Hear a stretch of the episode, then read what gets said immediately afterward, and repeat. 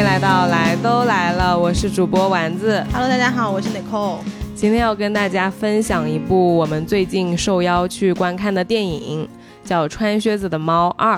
嗯，是的，这部电影其实挺神奇的，因为当时我是带了一个朋友去看，嗯那个朋友呢，就是我在见他之前，我不知道他其实挺蔫儿的，就我只是因为想要想到了他，跟他一起去看电影，有这个机会，我就说那我们俩一块去看个电影吧。他说好，嗯，然后结果呢，我就到了之后，他跟我说，他说丸子，我失恋了，然后。哦，对，然后他就坐在那个电影院，就是哼哼唧唧，哼哼唧唧说：“啊，你是不是？你觉你说我是不是特别失败呀？哎呀，你说我是不是就是特别废物啊呀？啊，我说你不就失个恋吗？你对呀了？而且那个恋爱只谈了两个月，啊，就他不是一个就是很长久稳定的关系失恋，嗯它是嗯及时、呃止损了，对止损了。嗯他说：“哎呀，我觉得我分手就是失败了，就是、嗯就是不好了。”嗯，然后完了之后，我说没事没事，我说看电影。然后那嗯个大屏幕上有一个那个穿靴子的猫二的那个海报嘛，海报旁边有一只小狗，哦，就那个小狗的占比很小，因为它哦很小只。对，他指着那个小狗说：“他说你看我就是那只小狗，哦就除了傻乐啥也不会。嗯，然后完了之后呢，就我们俩就开始看电影。看完之后，就是没有想到那部电影其实就是特别超预期的好看，嗯，而且特别超预期的是一部温暖治愈的片子。嗯，他恰好就打在我那个朋友的点上，嗯看的时候他就看的特别的高兴，然后说：“哎呀，我真的就是那只小狗，就是嗯能量很足的，然后就是可以很开心的。”是是，看完之后后回到家，我们简单讨论一下之后呢，他给我发信息说：“嗯他说丸子，你是上帝派来拯救我的吗？”嗯，他说：“我感觉我看完电影好了。这电影其实我当时也看了，然后我当时看那个感觉就是，原来现在的动画片已经拍到这么深刻了。对，就是我小的时候看一些动画，什么大头儿子、小头爸爸、樱桃小丸子，你想想这个里面的一些故事，其实它的线路是非常简单的，有很多他们要去解决的问题，也是呃。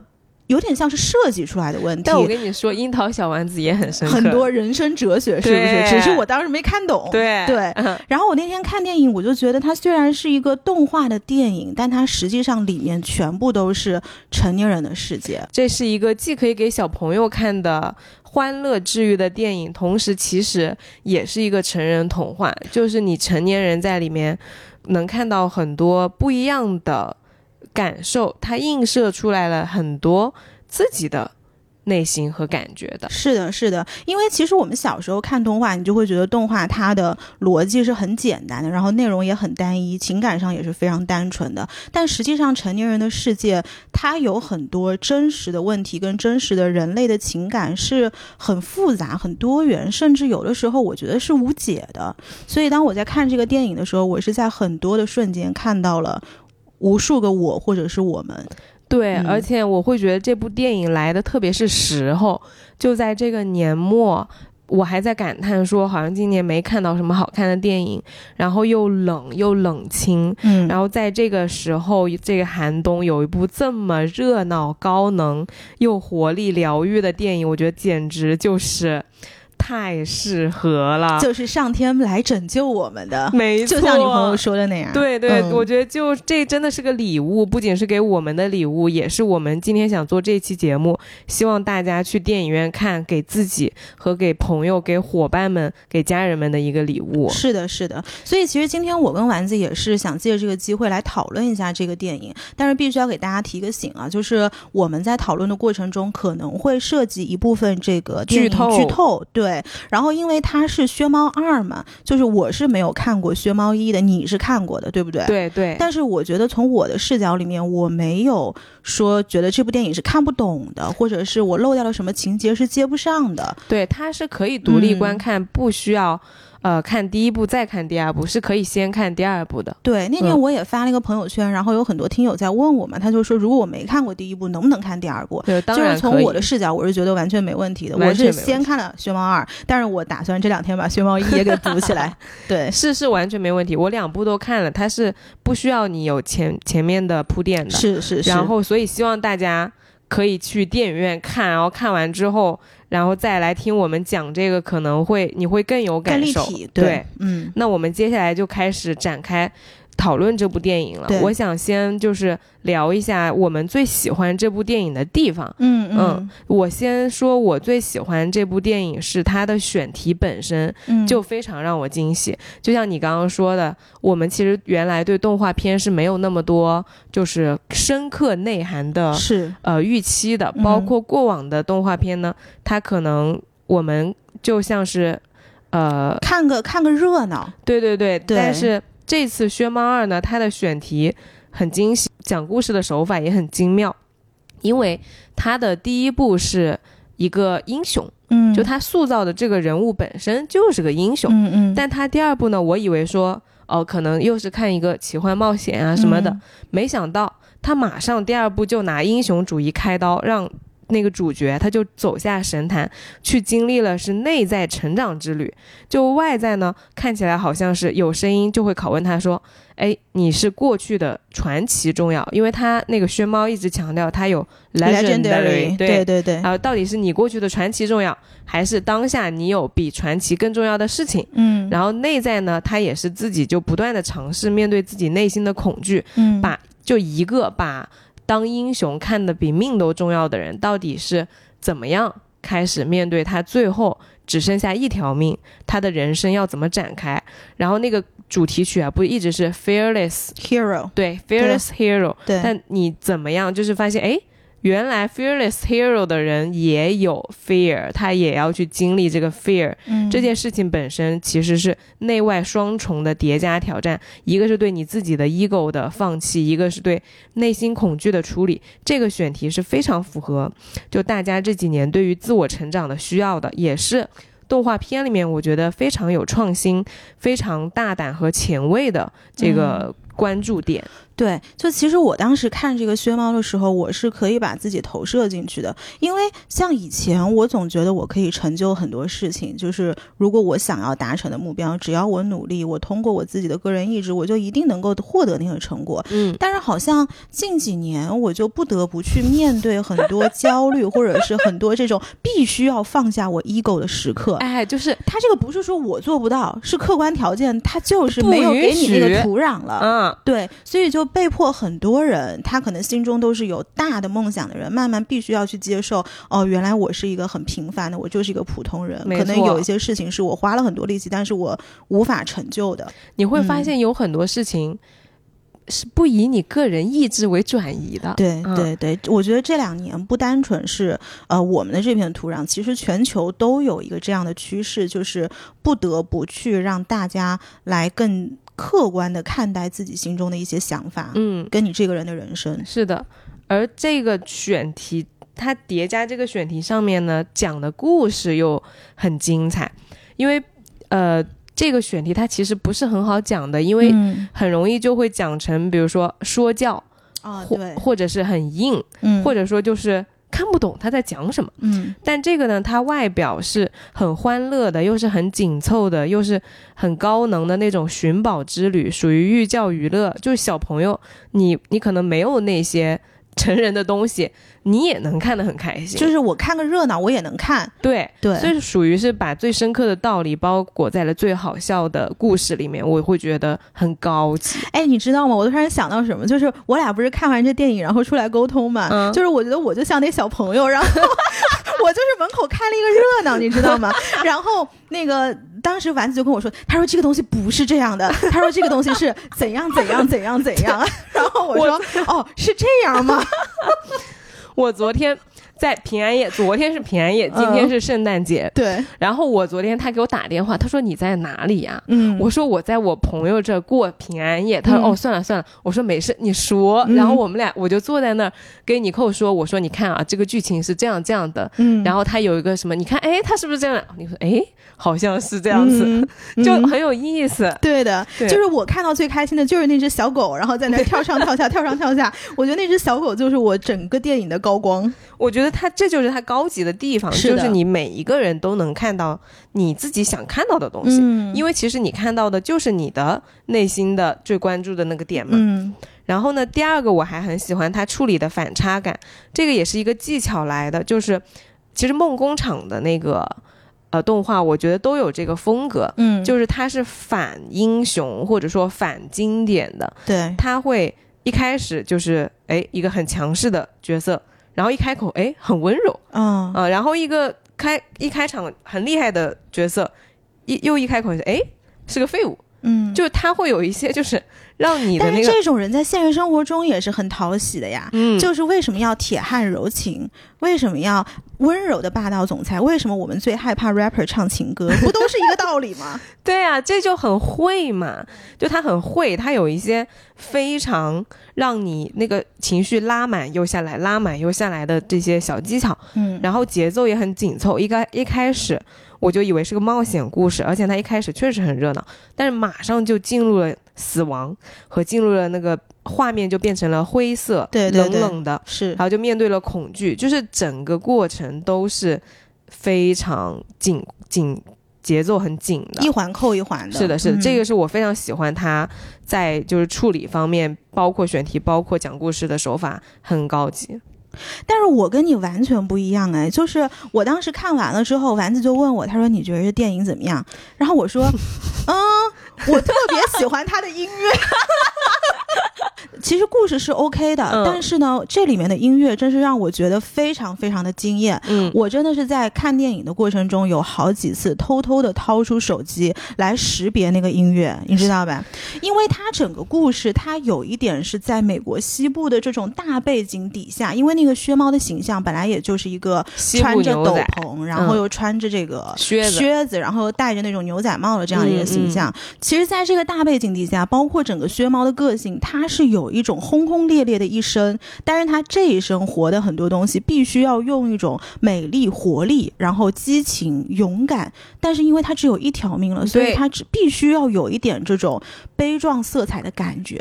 然后我当时听到这个音乐，我就觉得这处理的也太好了，而且它很多音乐是西语的。你还能听出来悲壮的感觉。因为它是就是西班牙 flamenco 的那种，就是那种调子，哦它整个氛围里面很多 flamenco 色彩的音乐里面都是有悲壮感的。OK，对的，所以它有很多西语的人，包括片尾曲都是西语在唱的。你知道西语一旦放到音乐里面是多性感的一件事情吗？你看，这就是尼寇能跟我看出不来不一样的地方。对，嗯，然后后来我也去做了一下 research 嘛，就是他们这个电影这次找的呃作曲家跟音乐家叫做西托佩雷达，然后这个人呢，他以前帮各式各样的电影都做过一些原创的音乐，比如说我们知道的有《神偷奶爸》，就是那小黄人儿。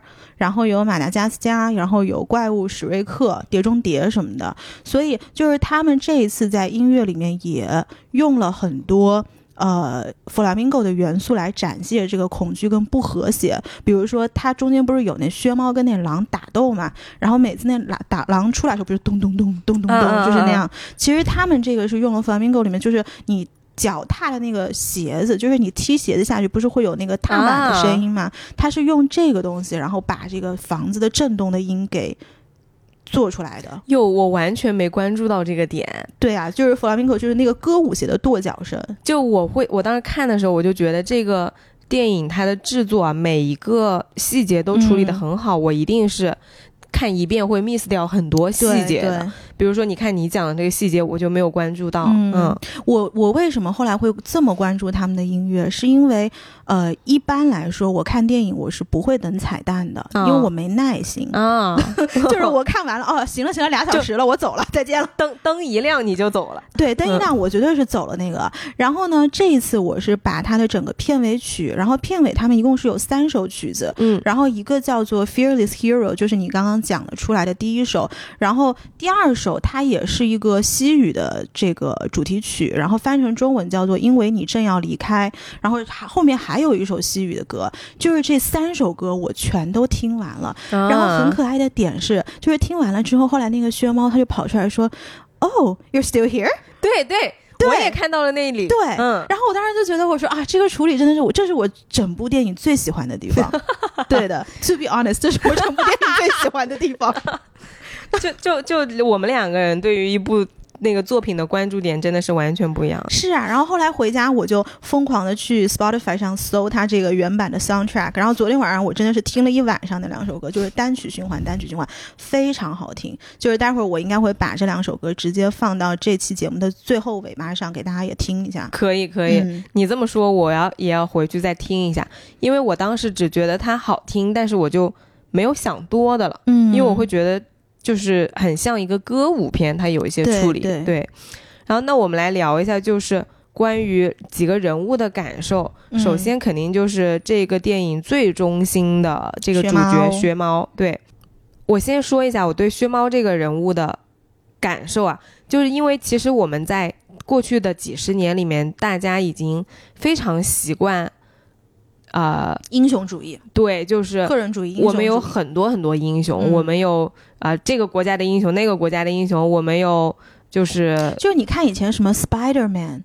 就以前这种各种人，对然后漫威里面的各种人，啊对美国队长啥的，那个王子救公主，啊对吧？然后后来公主公主救公主、木兰、Elsa，这都是对后来 strong independent woman，但还是很个人的。，对他，他虽然从男的救女的变成了女的救女的，但他终归还是个强者，去救了其他的弱者，是或者说就是一个人的出现唤起了整个世界的。哎，爱与和平。嗯，但这一部薛猫，我觉得它的立意非常的好，就是它反了一下，嗯，它反了就是说，那我作为一个英雄，我也要面对的是什么呢？是普通人要面对的逃无可逃的问题，就是嗯我如何过好这一生和我如何面对死亡与恐惧。因为它这个设定呢，现在开始给大家剧透了，就是说它有九条命，猫有九命嘛，大家都知道。嗯它它前八辈子呢就已经都活完了，就死了，嗯死了八次，挥霍掉了。对，真的是挥霍掉了。是，都死的特别的奇怪，哎，你知道吗？我后来看啊，他们就说。这个制作团队为了给这个猫 figure out 是哪八种死法，嗯他们一共想了六十五种死法，然后就是大家在这六十五种里面挑了最合适跟最有创造性的八种死法放在这个电影里面。我觉得是最离谱的八种死法对呀、法你。看到他那个什么开烤箱，然后手放进去，哎，烧死了，就这样把一生给过完了，你不觉得很可惜吗？然后结果最后一条命在这儿谨谨慎慎、谨小慎微的，你前面干嘛去了？这个就很真实呀、就是嗯你有普通人，你有大把的时间，嗯、都不好好就是生活，不好好珍惜，完了之后临了临了了，开始嗯紧张嘛，都是这样子的。对，然后他通过一种就是动画和寓意的处理，就是说，那我前面的生命都挥霍掉了，我现在只有最后一条命了。嗯我如果现在再死，我就没了嗯，啊！那我怎么办？就不可能再像以前一样勇往直前，就是什么都不怕了。对，对，那这个时候呢，面对的问题就是我们每一个人其实都能思考，就像你你前二十年嗯。都没有好好珍惜的东西，你可能工作之后可能都没有好好努力的，嗯你学习没有好好学习的，你的哎那个对象，然后你的家人什么的，就在你过往其实没有好好去对待的东西，那你现在给了你倒计时的时间，你发你突然发现。嗯其实，其实我们每个人的生命真的都在倒计时，都是倒计时，对，因为因为虽然我们好像觉得我们明天一定不会死，但是嗯你的生命就是在流逝的嘛，嗯而这个是我们每个人都要去面对的。说，哎，那我要怎么样去真的度过接下来的时光呢？这个其实大部分时间，你如果会忘记这个命题的话，它其实就是在告诉你你要正视这件事情。是的，然后，那每一个普通人，我们都去思考之后，你要怎么样去面对恐惧？你要怎么样去面对死亡？你要怎么样去面对你内心的这些挣扎？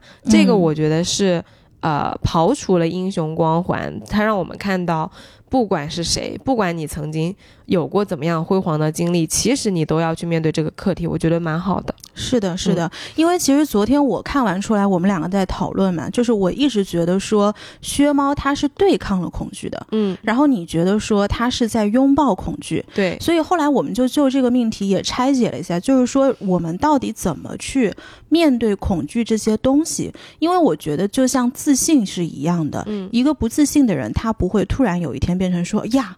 早上醒来，我靠，我今天巨自信。对对对吧对对，然后，如果说一个就是很懦弱或者是习惯逃避的人，他不会睁开眼睛说：“我靠，我今天贼勇敢。”对对对对对？吧？他一定是有一个过程，然后慢慢从呃 after fear，然后我们才是 fearless 的这个过程。所以其实我们后来在讨论过程中，就把薛猫的一生拆解成了两个部分。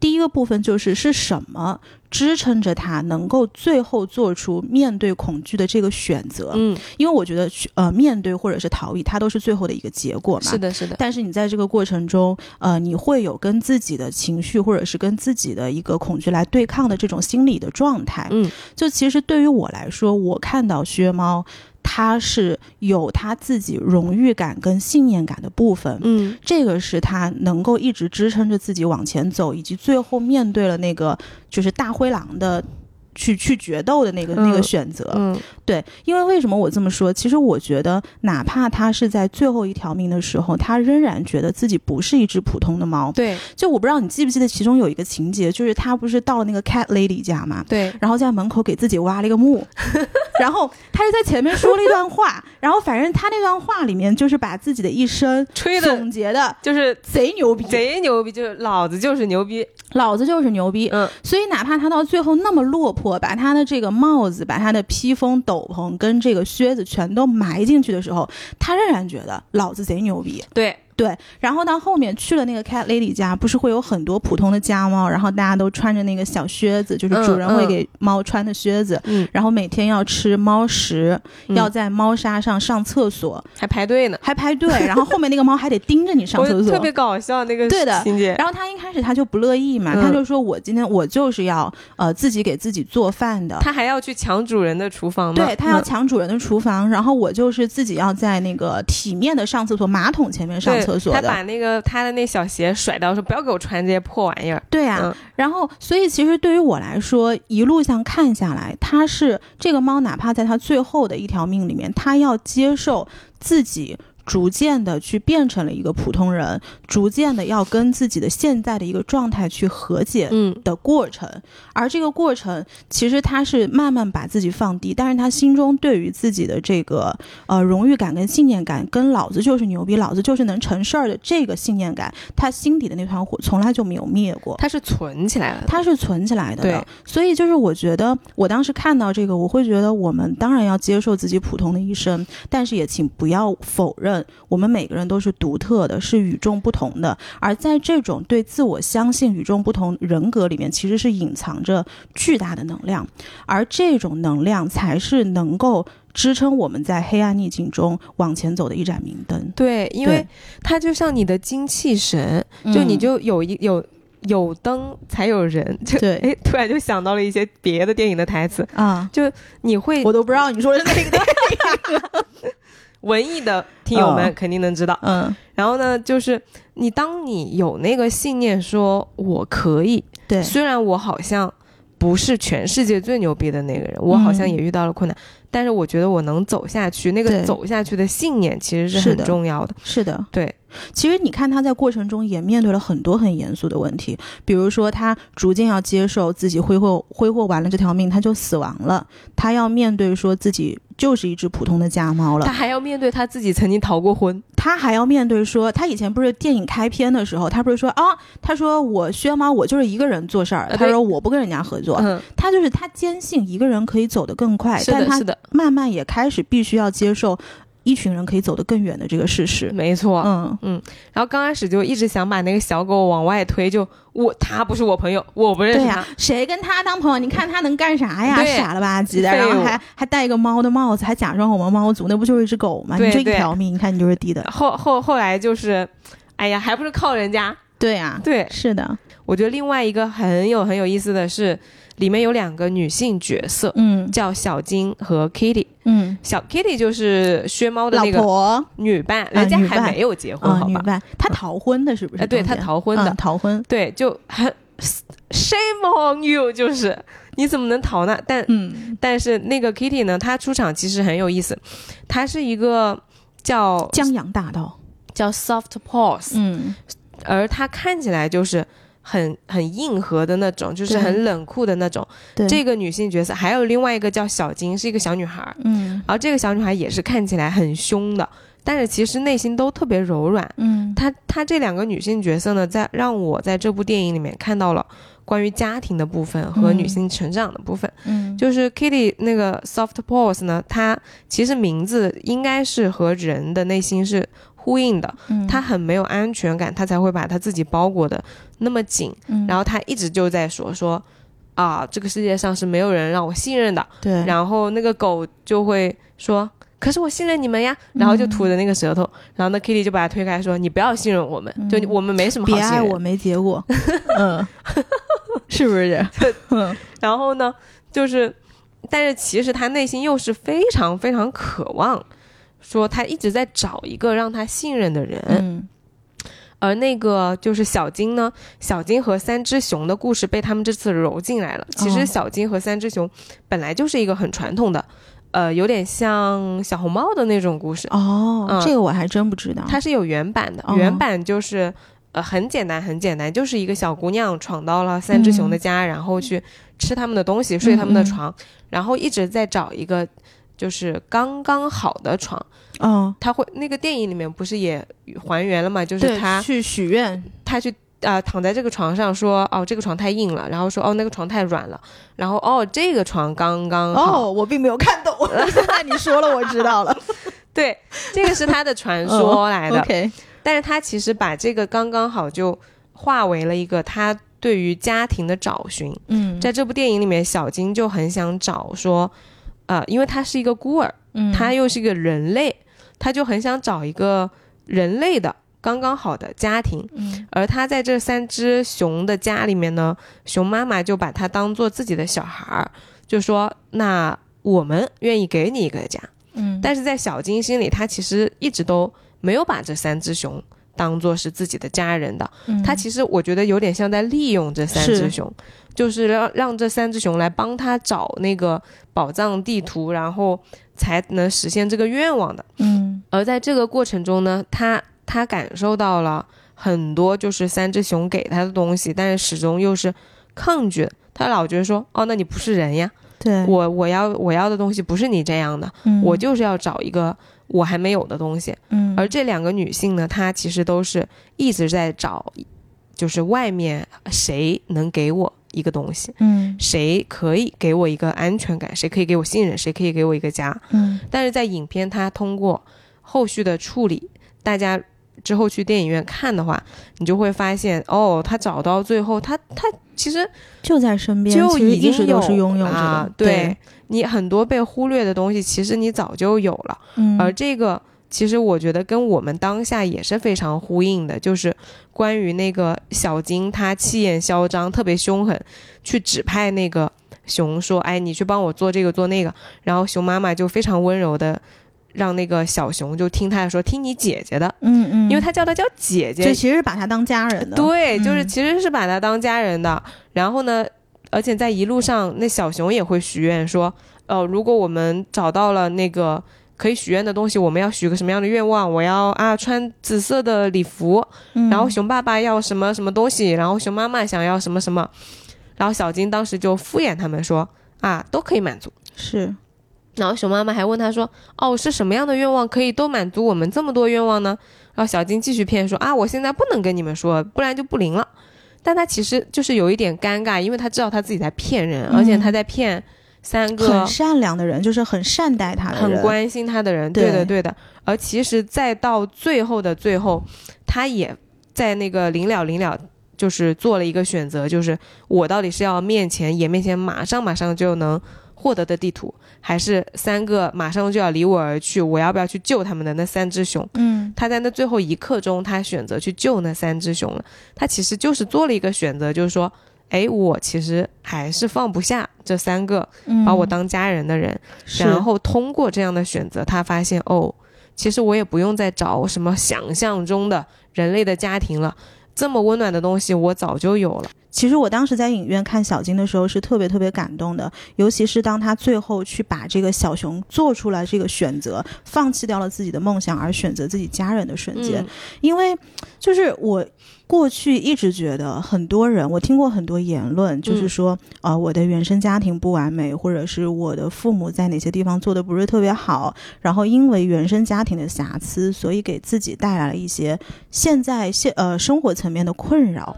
我听过很多很多这样的这样的言论，嗯包括有的时候，比如说我们去做心理咨询，他都会去追溯到你原生家庭的一些问题。是的，是的，但是我到现在，尤其是这两年，就是越来越觉得，呃，没有一个家庭关系是完美的。就是原生家庭其实它是非常奇妙的缘分，尽管可能有诸多的不完美，但是如果我们永远把一些责任归结归结到原生家庭上，归结到父母那边，或者是我是不是可以值得拥有更加完美的原生家庭关系，嗯其实他这个中间的心理状态是什么？就是把自己放在了一个受害者受害者的角色。嗯嗯，就是当你当受害者的时候，是你最好跟自己交代的时候，对因为责任不是我的，对责任都是你们的，是你们愧对于我，而且我没办法选，对，而且我没有办法选，对对，所以，呃，我我为什么会这么有感觉呢？是因为前两天我有一个非常好的朋友，有一天晚上给我打电话，一点了，凌晨一点了。对，然后他就跟我说：“我说他整个就是喝醉的状态嘛。”然后我就说：“你怎么了？”嗯然后他说他的爸爸在年初的时候因为脑瘫，后来嗯没有办法治疗，就直接过世了。哦，当时这个事情我是知道的，因为他本来想要来上海看医生，还把片子给过我，然后我当时还帮他去问过医生。但是呢，他在前两天他的妈妈也离世了。哦，然后他那天晚上回到家，他肯定是喝了非常非常多的酒，然后给我打电话，一米九几的一个山东大个儿啊，就在家里哭，然后他就说我现在在这个家里面，我谁谁都没有了，就我一个人。然后我都不知道我应该怎么办，他就说我也没有锚点了，我现在回家很多事情都要我自己扛了，但是我扛了又为什么呢？如果我努力去争取一些我的东西，我争取给谁看呢？因为他还是单身嘛，然后也没有结婚，也没有小孩儿，所以当他跟我讲这个的瞬间的时候，我就觉得如果我代入一下他的角色，我是非常非常无助的。嗯然后他就说，其实他以前也老跟他父母吵架，然后他父母也催他婚嘛，然后包括希望他回山东啊，然后照顾家庭，也是给他有一些期许期待中的这样儿子的形象。嗯。但是其实，在这种期待之下，他也并不觉得他父母在教育他的这条路上做的特别好，就类似于是他觉得嗯。你没有帮我把地基打好，嗯你凭什么要求我的这个上层建筑呢？嗯所以他那天晚上就一直在跟我回忆这些东西，然后越回忆越难过，越回忆越难过，然后说到最后就变成了其实自己这辈子完全都没有尽孝，这就变成了他心中的一个非常大的遗憾。所以那天晚上我跟他聊了很久很久，你当你的朋友是处在这么黑暗的一个呃。一个环境当中，你知道，其实你说什么都是表面上的一些鸡汤，对于他来说是没有办法去嗯暂时从这个黑暗中逃脱离出来的。嗯但是到那个那天晚上，我就真正明白了，以前我们在比如说在网上啊，或者是在公众号上说，其实你跟你父母的时间是有限的，嗯然后你的原生家庭才是你最应该珍惜的。就是那天晚上，我是真真切切的感受到了什么叫做家才是你在任何困难中最后你的那个收容所。所以我，我为什么我这两天看这个小金就特别有感觉，就是我觉得在人生清单里面，家庭从来都不是意外，而就应该是你永不褪色的那个选择。你嗯这让我想起了一句话，嗯，就是父母在，人生尚有来处；对，父母去，人生只剩归途。对，所以我就觉得，即即便每个人的原生家庭，我觉得其实我原生家庭有非常多的问题，但是我们是不是 应该永远盯着问题，而不是盯着自己所拥有的那个东西？其实是我们每个人的个人选择，对，就看你选择怎么去看待这个事情了。阿姨在不在听节目？我就说应，该是在听节目的。就是我觉得是确实你讲的这个点很重要，很重要，就是因为如果我们老是把我们的呃关注点放在我们的缺憾、我们嗯家庭和父母的不完美上面，对，你就把你的责这个主动权交出去了，是的，你就有一种啊，那反正我家庭就这样，所以我达不了这样的成就。嗯。哦，他那么厉害，肯定是因为他有父母怎样怎样哎啊，这个，其实是就是有某种程度上来说，你让渡了你的主动权嗯和让渡了你的可能性。嗯嗯，虽然说就是肯定有先天优越条件的，嗯但是其实我们是可以。我们自己拥有的东西是可以走出我们自己很特别的一条道路的。是的，有一次有一个朋友他跟我说一句话，其实我当时听到这话我是挺失望的。他跟我说，他说如果我的父母像谁谁谁的一样的父母的话，我今天的成就应该更高。嗯，然后后来我当时就回他，我说你有没有想过，你父母能给你的他们都给了。没错，对，所以我觉得不应该这么样去苛责自己的原生家庭。当然，除非你的原生家庭就真的是有很严重的，比如说家庭暴力啊，比如说那种非常严重的重男轻女啊，我觉得这个是另当别论。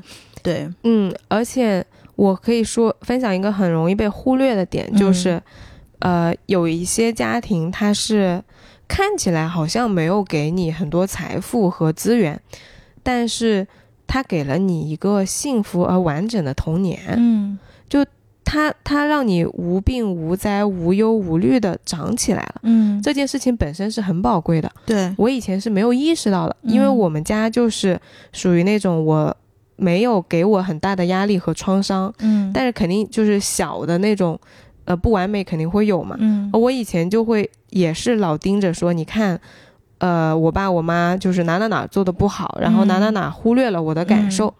但是后来我认识了很多，就是我现在已经很好的朋友，他们都会跟我说，他们小的时候家里面因为要达成某些事情去做了一些，就是是有很严重的家庭创伤的。嗯，而我就发现，哎，我说，哎，原来有人小而美，小而幸福。对，就对哎，原来有人就是童年过得这么 suffer 啊！嗯原来我就是什么都没有经历过，其实已经是一种很无知的幸福了。是的，是的，嗯我所以，我就是跟大家分哦，包括那个电影里面其实也讲了，就那个电影里面有一个大大反派，嗯，一个很讨厌、很那个讨厌的，胖子对，那个胖子，查理是不是？那个胖子有一个很容易忽略的细节，就是当时有一句很快的问答，说那个别人问他说你哦，那你小的时候有什么呀？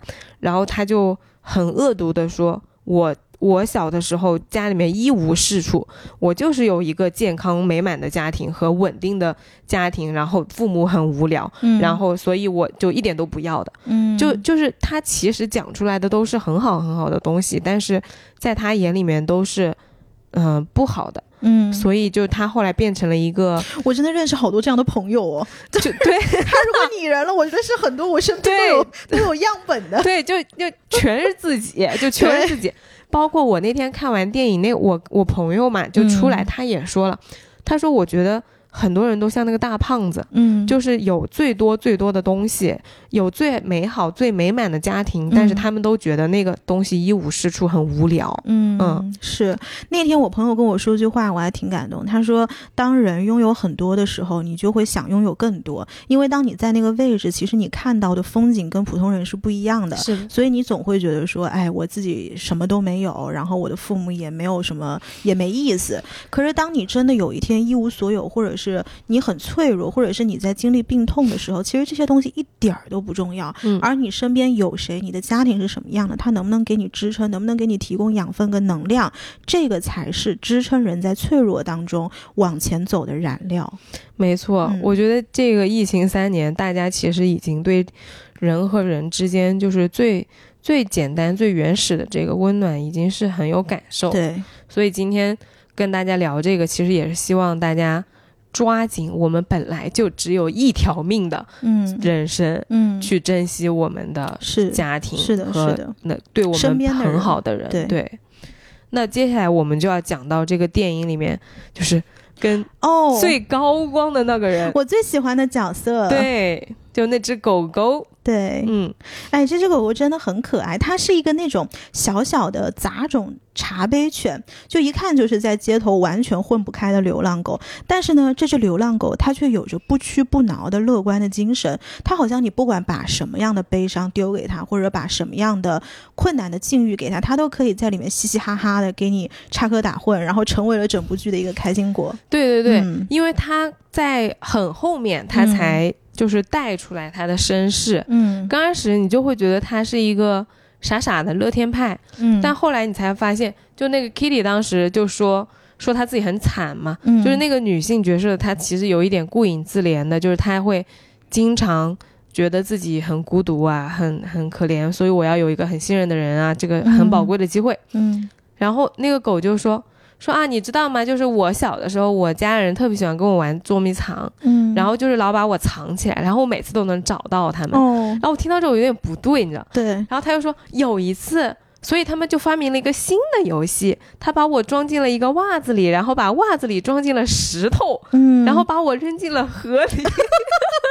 就是那只狗它讲什么东西你都觉得哦，OK，对，然后那个 Kitty 就越听脸色越变，嗯越听就越那个，就突然觉得好像大事不妙。嗯，然后那狗说：“可是你猜怎么着？我成功的咬破了袜子，然后我扶了起来。嗯，然后你看，这个就是我的袜子，就那狗它身上穿的那个衣服其实就是个破袜子。是的，是的，然后他就说说，哎呀，就是你看，就是，所以你看我活到了现在，我享受我的生活什么什么的。嗯，然后 Kitty 就哦，就心里想，我去，你这个可怜的玩意儿，这也行，就是你也太可怜了吧？对对呀、然后其实他就说了一句，他说其实你才是那个最应该许愿的人，嗯，但就就恰恰是一个这么悲惨、这么应该许愿，真的什么都没有的人。嗯。他甚至没有武艺，嗯。就 Kitty 他你能打呀，你能偷呀，那狗就是他会卖萌。这跟你不觉得这跟现在所有的狗都是一样的吗？你说我们家里的狗，你说 Marco 能干嘛？它嘛都不能干，就是每天气你。他除了能气我，他也干不了别的什么事儿。然后每天就搁那儿卖萌，然后卖卖萌就有吃有穿有暖气，还有水可以喝。哎，我觉得狗的人生真的是蛮好的。然后那它恰恰是这样的，什么都没有又什么都不会的这只狗，他也不觉得他自己要许愿的，嗯。他也不觉得他缺什么，对，他也不找，嗯嗯。就是他整个人处处于一种非常乐观的状态。你记不记得其中有一个桥段是，呃，两只猫在呃和尚，然后嗯他们把一个树枝给扔出去了。嗯那这个狗不就是天性嘛？它会啊，去追它。啊，对，它会去追那个树枝，所以狗它就跳下去追，结果被那个胖子查理给抓住了。啊然后抓住了，然后那个狗嘴上叼着那个树枝，然后说：“Oops，哦，好像被抓住了。”哦，嗯，就是这种。然后我觉得这完全就是狗狗会有的状态。嗯，对，所以我觉得这只狗是非常非常鲜活的一个角色，处理的很好嗯哈，处理的很好。嗯，但是我当时看这个狗，我心里会觉得什么？就是我觉得这个世界上其实有两种人，就第一种是傻乎乎的乐观。就这种人，他其实也很讨喜的，他就有点说，我永远都是处在一种初生牛犊不怕虎的状态。他其实这种状态里面带着是未经检验跟试验的傻气。嗯还有一种人，我觉得更值得珍惜的是，他心里可能容积会比较大，因为他自己经历了起落，看过很多呃。悲壮的或者是悲伤的一些事情，比如说像这个狗狗，它遇到以前被人家扔掉啊，或者是被人家丢下河啊。但是，即便在这样经历过这样悲伤的环境之后，它依然选择了爱跟相信。就这种东西，我觉得是更加坚固的。当爱和相信它不是本能，而是选择的时候，它是最动人的。这个跟现实生活中的狗完全是一样的。嗯嗯，就是你主人不管怎么对它，可能有的时候它惹你生气了，然后你骂它，你去让它去闭门思过，或者是你不给他吃饭，但是他过两天又来给你卖萌，嗯。因为他的眼里只有你，他其实是选择了爱跟相信你。哦，嗯，狗真的是世界上最好的动物，你扣真的就是爱狗宣传大使，对真的真的。狗绝对是世界上最好的宠物。但你嗯。你说到这个点，让我想到，确实选择这个是一个很好的话题，嗯，就是狗它其实和猫那两只猫是映照着的，对，它其实映照的也是我们当下的内心。嗯，就我觉得它寓意了，就是说我们在面对生活的时候，到底要怎么样去看待你遭遇的事情。是有那个薛猫和 Kitty 呢，它明显就是和狗是相反的，一个是啊、独身英雄，我就是一个人来去牛逼；另外一个就是孤独无伴，嗯就是我就好想找一个信任的人，但我一直找不到。对对对，对，他们对所有的事情呢，都是封闭自己内心的，也是怀有警惕和恐惧的。就他们把生活呢是看成了是一种威胁，嗯每天做的事儿就是确保我自己不会受伤，然后不会出意外。嗯，那其实你这样活得越久，越封闭。嗯你接触到其他人的时候，你心里的那个快快乐呀、爱呀、能量啊，都是卡着的。嗯，但是那个狗狗呢，它就是告诉我们，它选择了爱和流动，对，不管它经历任何事情，它经历了遗弃、扼杀，还是就是被猫嫌弃，它都选择了开放，选择了信赖。世界上没有任何的事情能让那只狗就是关闭它的自我，而这是一其实是一种很高很高的，我觉得是一种天赋吧。嗯，就大家如果你做不到的话，你其实可以去练习、练习和习改改变的，因为这个就是事情是事情，但是你如何选择看待，是你可以提高自己生命质量的事情。嗯，是的，就是其实说大白话怎么讲呢？就是如果我们永远盯着一个事情里面的负面的叙事，其实最后伤及的是我们自己的能量，不管是精力也好、时间也好，或者是体力也好。没错，但是如果你把这个叙事给转换过来了，嗯，转换你看待他的视角，或者是你把一些很负面的东西，呃，选择性的过滤掉了，其实最后提高的是自己生活的质量。没错。嗯而这个就又就是呼应到了我下面想跟大家分享的最最喜欢的一个设计，嗯就它里面有一个很小的细节是，呃，找地图嘛，嗯，然后找地图呢，就是地图上有路，你是要用爪子放上去，它才会给你显示的。嗯，但是每一个人放上去之后，那个地图它显示的路是不一样的。我跟你说这个细节，我连看都没看见。我跟你说我真，是，因为我完全没有看见那个地图上他在写什么。我的天，我的嗯老天爷，这是我最喜欢的一个细节，嗯就是那只猫，它把那个爪子放上去的时候，它就显示，因为终点才有他们要找的东西。嗯然后他们在那，那个那只猫把爪子放上去，那地图上显示了很多刀山火海，嗯，就是什么，你要首先穿过一个啊、火焰山，后来穿过一个什么全是刀子什么，就是那个名字我忘记了，因为太快了。嗯但是总体来说，就是一个弥漫着硝烟和火焰和困难的那种很很热、很炙热的其实就是他的心理状态嘛。对。然后呢，第二个就是那个女性的那个女伴儿，那个猫 Kitty，她就把手放上去，她说你走开，让我来。然后显示呢，就是特别阴森、特别孤寂、特别苦闷的，什么先穿过一个孤独终老的林子，再穿过一个什么呃冷冰冰的那个草原，就这种，然后再能到达，就特别惨。嗯，然后呢，悲壮。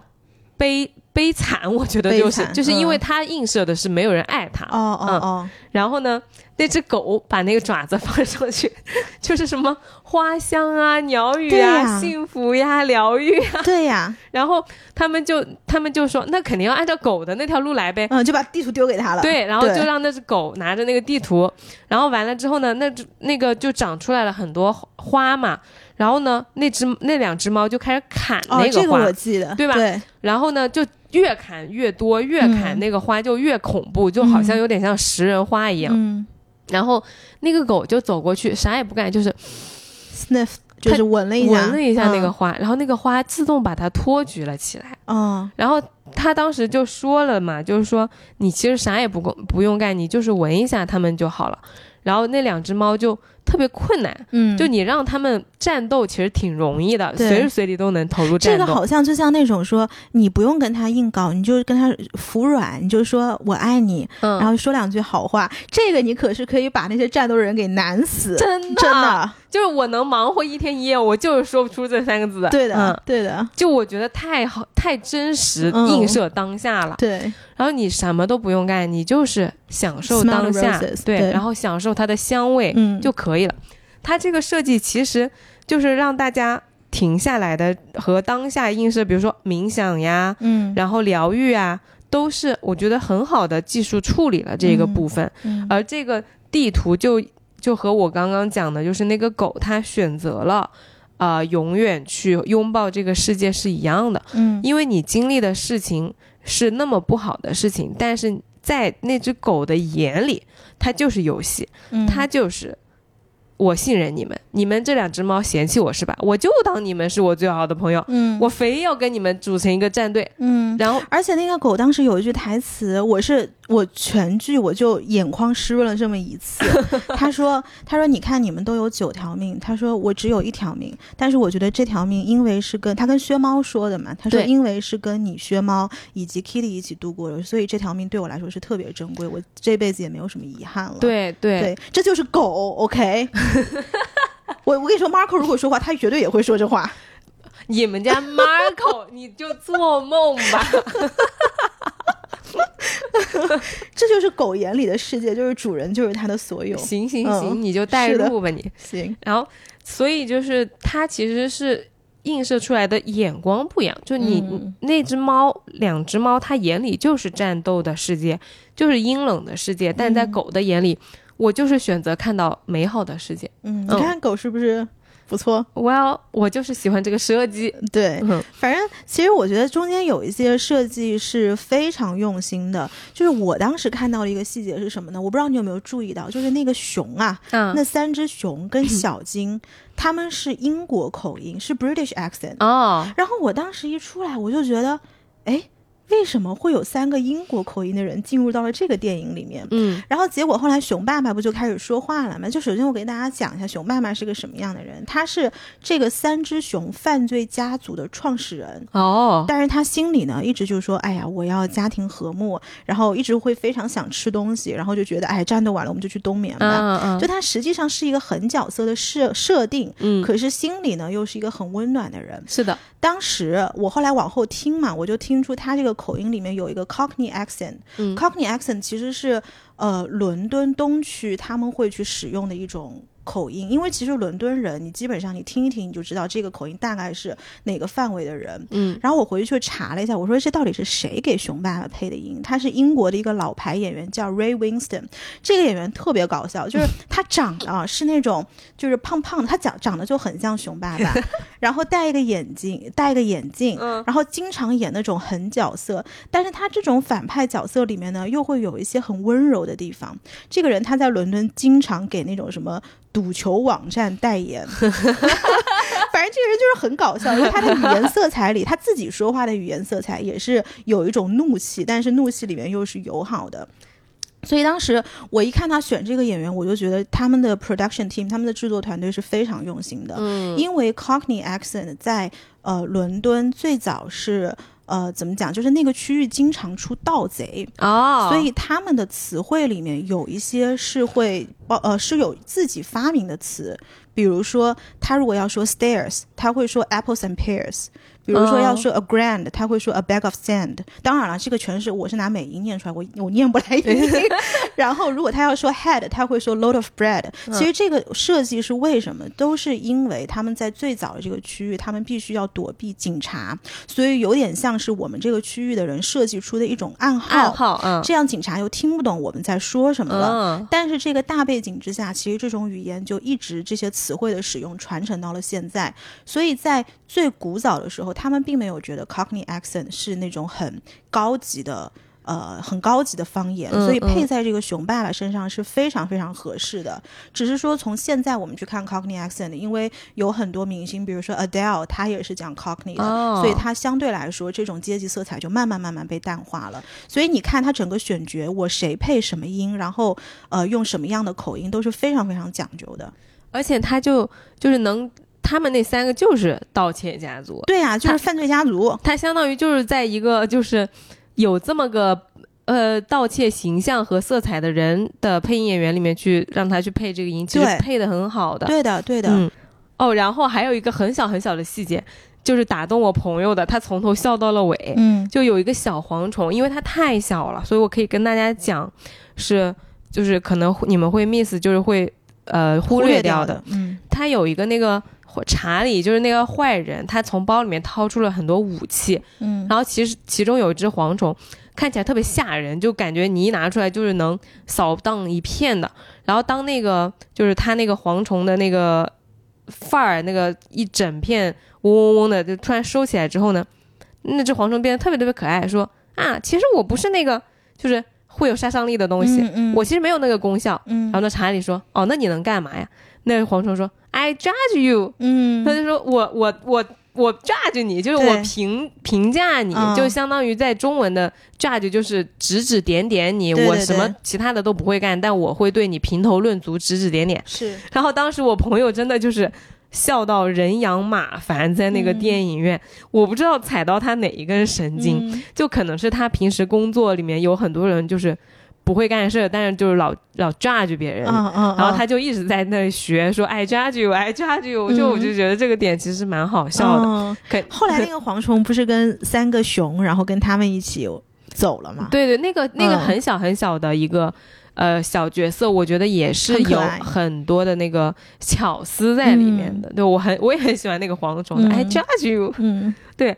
然后还有就是关于我们前面讲的那个面包师啊，真的就是大家避免成为这样，就那个查理那个大胖子，避免成为这样很可悲的角色，因为他其实就是本来有很多很好的，但是因为自己的心魔，就是我觉得美满的家庭没用，我觉得这个也没用，那个也没用，我就是要成为一个什么什么样的人，嗯，然后慢慢自己内心就封闭了，黑化了，黑化了，然后到最后就是。他的结局我就保留一下，不剧透了。反正就很讨人厌。嗯，希望我们都不要成为那个讨人厌的人。虽然我觉得我有的时候也会，就是多多少少有一点那样的色彩在里面。嗯，那么我们讨论了这么多关于人物和剧情的细节，我们回来就是说讲一下为什么我们能从虚拟故事里面获得疗愈。嗯，因为就是曾经。有人跟我说：“哎，其实你也说过，啥？就是不爱看虚拟的东西。对，对我我其实很少很少看虚拟的，因为我。”没有办法去带入里面的很多角色，对，因为他们演的不是现实生活，它是有一个脱节的。当然，它也有成人的世界，但是这个成人的世界中间是有一环是缺掉的，得必须是观影者自己把这个中间的缺陷用脑补的方式给它补上的。这个对于我来说就太用脑了，然后我就不爱看虚拟的东西。对，但是其实这次看《薛猫》，我的一个感觉就完全是改观了，嗯，就似乎我不怎么需要用脑，我马上自己就跳进了里面的。各种人物就很代入，有没有？非常代入。然后我我必须要说，就是现在的这个动画电影是他进步了，不是我进步了。就是好故事是真的能影响很多人的，因为我我是一个很喜欢看呃虚拟故事的人，包括以前的金庸啊什么的武侠故事啊，或者说童话故事。因为就是我记得以前 Neil Gaiman 就是他是一个。呃，很会写小说的人，他讲过，就是虚拟故事虽虽然它就不是真的，但是他的信念，他给你传达的那种信念感，是你很难从别的地方获得的。嗯，真真实生活里面，因为不会突然你过着日子过着过着，突然跟你有一个人来跟你讲啊，我们要爱与和平，我们要坚强勇敢的活下去。嗯，就他不会给你这个东西。对，但是虚拟故事他会给你这个东西。嗯，然后他会告诉你，就是有一群人。他是经历了这样的困难，然后他最终通过什么样的方式，他走过了。嗯，而这个走过了之后的这个信念感，他会传递给你，然后你就会传递给别人，然后人和人之间的这些美好的品德和。就是感觉它就传承下来了。嗯，其实这个就有点像你们小的时候看金庸，很多人的侠义，很多人的仁义道德、江湖义气，就是通过金庸这一步一步又一个又一个的人物跟作品，然后把这个故事讲出来，潜移默化了，影响了大家很多的呃想法跟意识。是的，是的，其实它是我们是被很多虚拟故事塑造了我们的一些对于。美好与爱的追求和向往的，嗯，因为因为那个 Neil Gaiman 他说过，他说 Fairy tales aren't true, fairy tales are more than true, not because they tell us that dragons exist, but because they tell us that dragons can be defeated。嗯，就不仅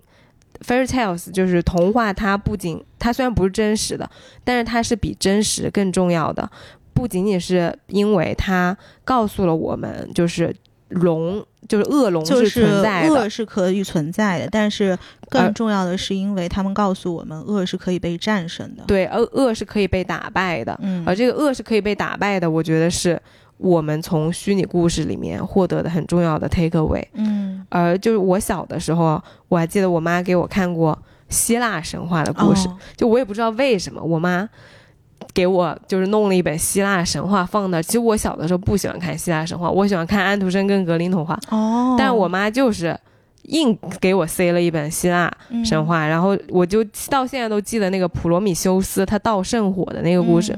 因为其实希腊神话是很硬核的，对对对，它不像是那种就是王子公主呀，然后美好呀，小小小人鱼啊什么的，他就是一些就是你都不知道为什么他就要去做那件事情，比如普罗米修斯偷那个火呀，我到现在都没有想懂，但是那个故事就深深的印在了我的脑海里，它其实对我的影响就是关于勇气，关于你要去做一件事情的时候，其实。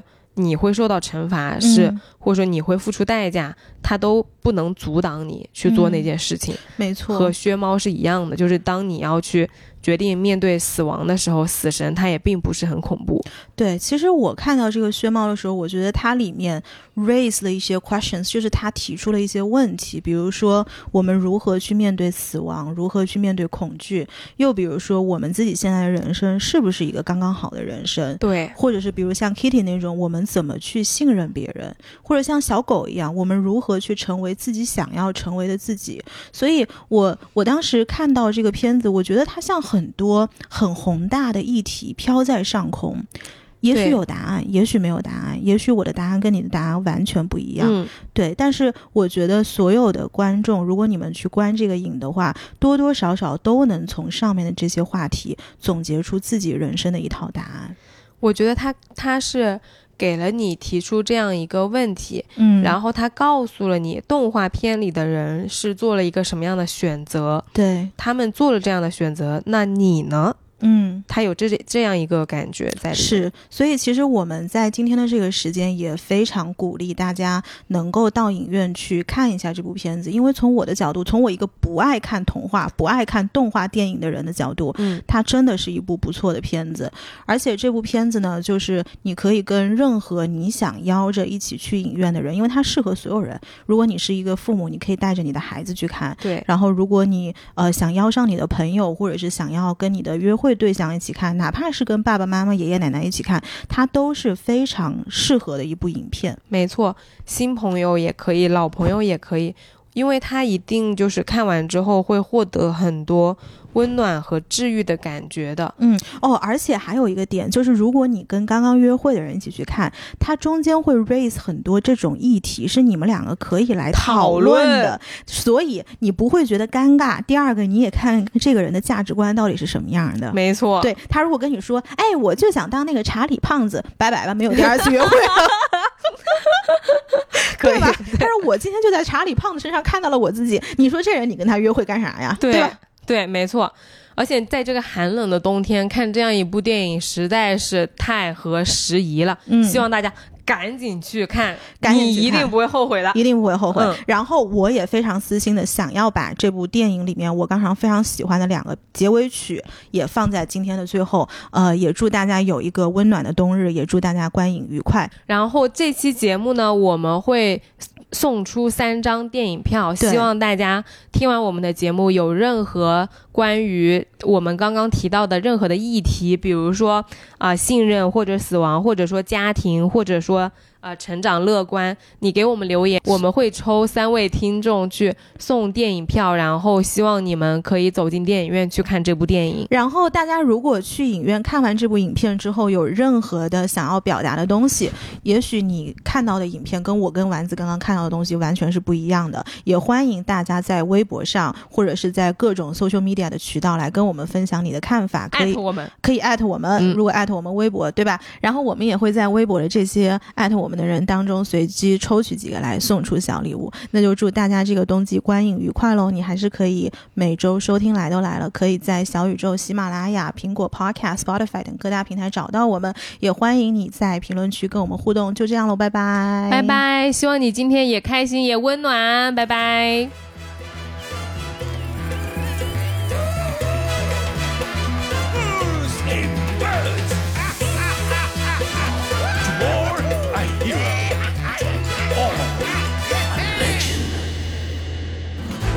And ready for trouble. Are you on? Who's so unbelievably humble? Are you on? Who's the guy who rolls the dice? Are you on? And gamble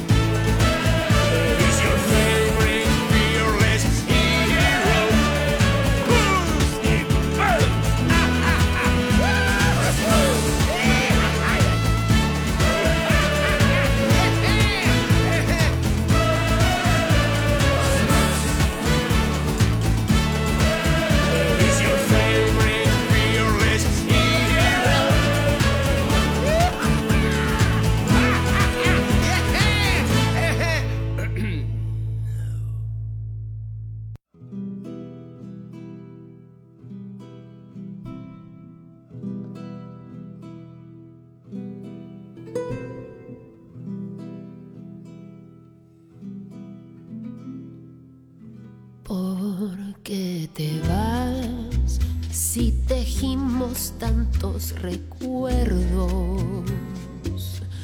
Porque te vas cuando todo era tan perfecto.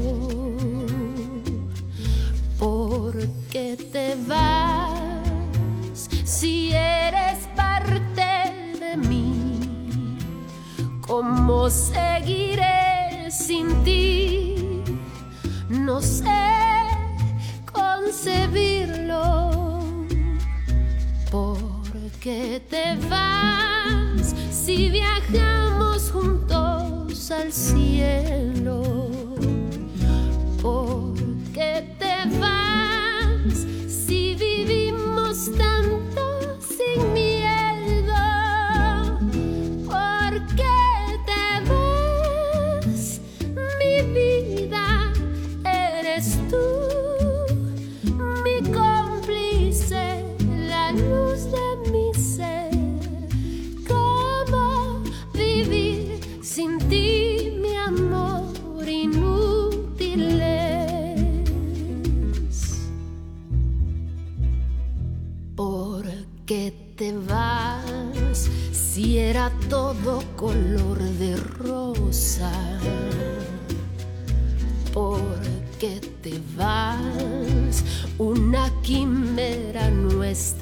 historia.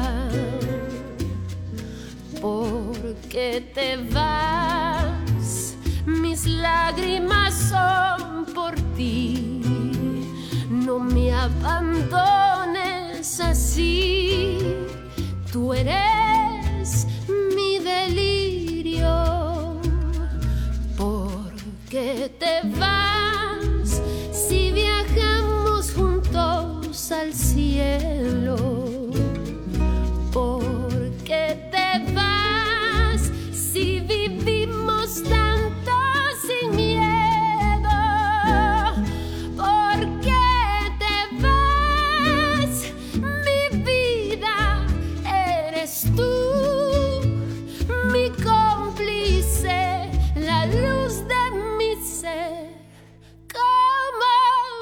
首歌都结束了你还在听啊？你居然还在听啊？你不会还在听吧？你竟然还在听？还在听？